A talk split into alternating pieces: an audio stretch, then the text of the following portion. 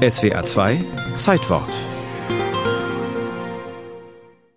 Am 22. November 1990 ging tatsächlich eine Zeit zu Ende, wie es die Nachrichten des britischen Fernsehens vermeldeten. Even now, over 12 hours on, you have to pinch yourself to realize it, but the Thatcher era is over. Zwölf Stunden nach dem Rücktritt muss man sich kneifen, um zu realisieren, die Ära Thatcher ist vorbei.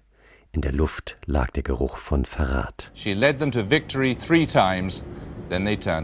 Drei Wahlsiege hatte Thatcher ihrer Partei, den Konservativen oder Tories, gebracht, dann stellte die sich gegen sie. Der Nachrichtensprecher fasst das Drama der letzten Stunden zusammen. Die Tories haben Britannien vor elf Jahren gerettet, sagte sie. Wir haben das Volk wieder mächtig gemacht. Nun tritt sie um der Einheit der Partei willen zurück. Ein Kapitel in britischer Politik und im britischen Leben endet. Heute früh in Downing Street entschied sie sich. Das Kabinett wurde um 9 Uhr informiert.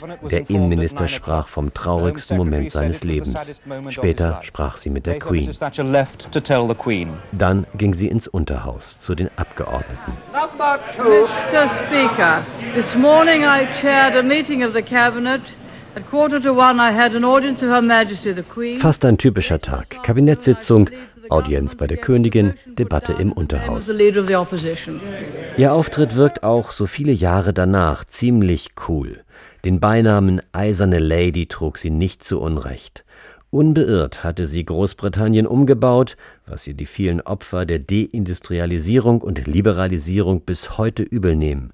Sie führte den Falklandkrieg und stemmte sich gegen die deutsche Wiedervereinigung. In Europa fürchtete man ihre Hartnäckigkeit. Weil die Dame aus der Downing Street stets mit einer Handtasche, der Handbag, unterwegs war, nannte man ihre oft rüde und verletzende Art schlicht Handbagging. Wie es in ihr selbst aussah, verriet sie später in einem Interview. Sie war enttäuscht. You must have full authority of your own party to do, to do the decisive things which I have always done. Die Herrschaft über die eigene Partei sei die Voraussetzung dafür, um die entscheidenden Dinge zu tun.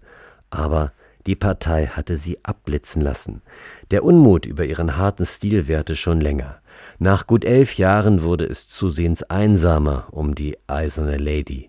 Als schließlich Geoffrey Howe, der Minister, mit dem sie am längsten zusammengearbeitet hatte, wegen ihrer Politik zurücktrat, war dies der Anfang vom Ende.